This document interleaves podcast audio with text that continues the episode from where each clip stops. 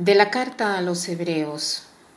Cristo, en los días de su vida mortal, a gritos y con lágrimas, presentó oraciones y súplicas al que podía salvarlo de la muerte, cuando en su angustia fue escuchado.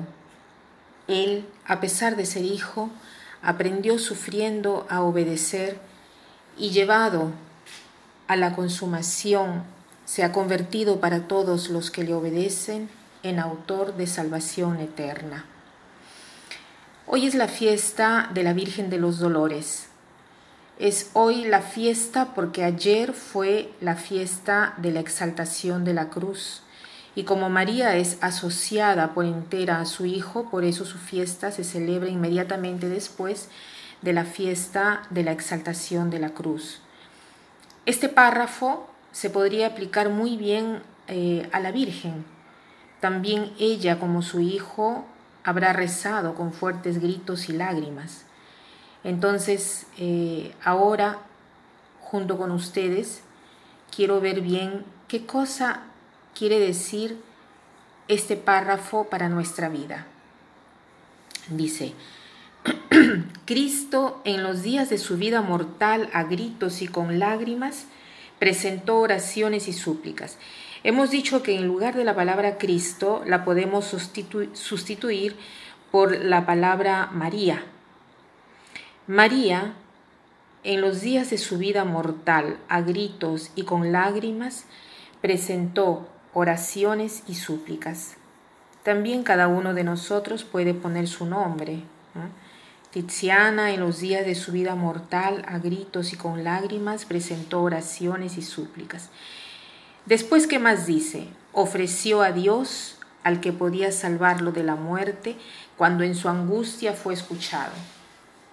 Con estas palabras nos eh, hacen ver una cosa importantísima, que Dios quiere verdaderamente escucharnos, quiere quitarnos el dolor, pero Él sabe cuán importante es y sabe cuándo y cómo puede intervenir.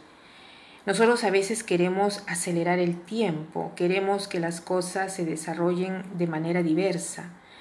Sin embargo, nosotros eh, aprendemos la obediencia del sufrimiento.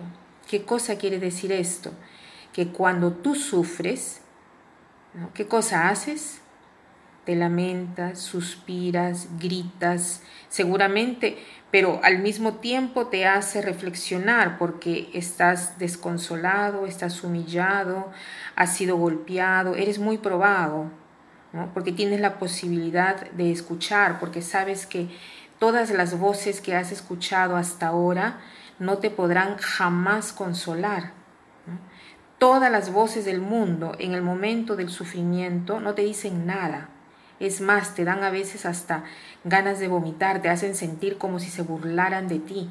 Entonces te dan ganas de escuchar mejor la palabra que verdaderamente cuenta.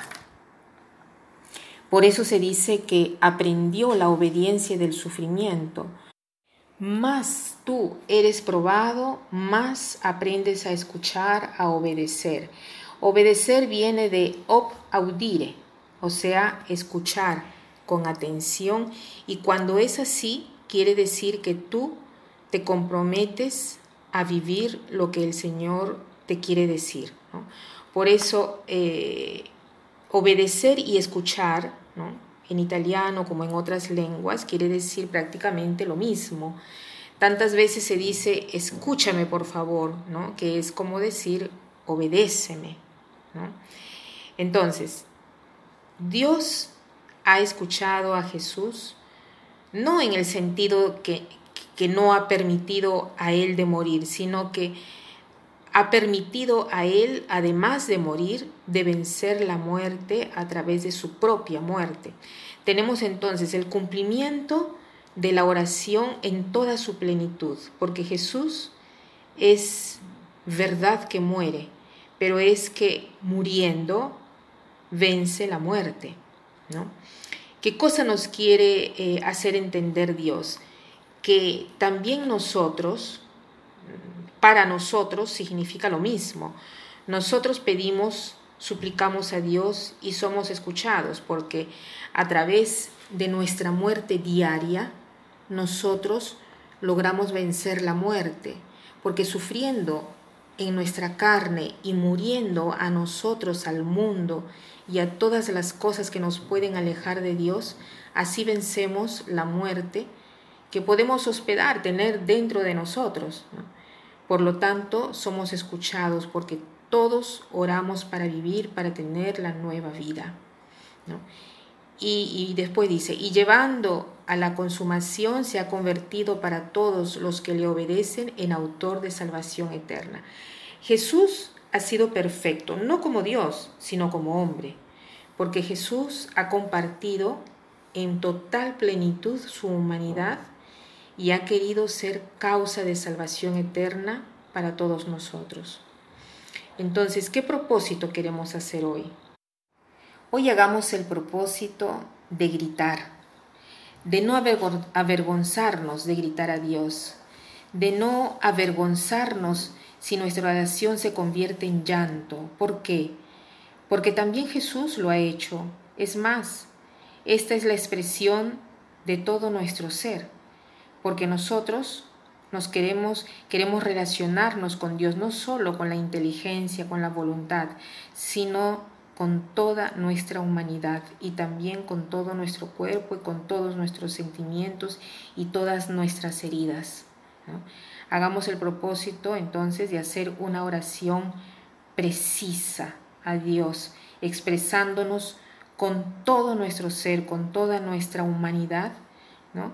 Eh, y hagamos, tratemos de, hacerla lo, lo, más precisa, lo más perfecta que sea. Y para terminar, quiero citar una frase que dice así, Dios es como el mar, sostiene a quien se le abandona. Que pasen un buen día.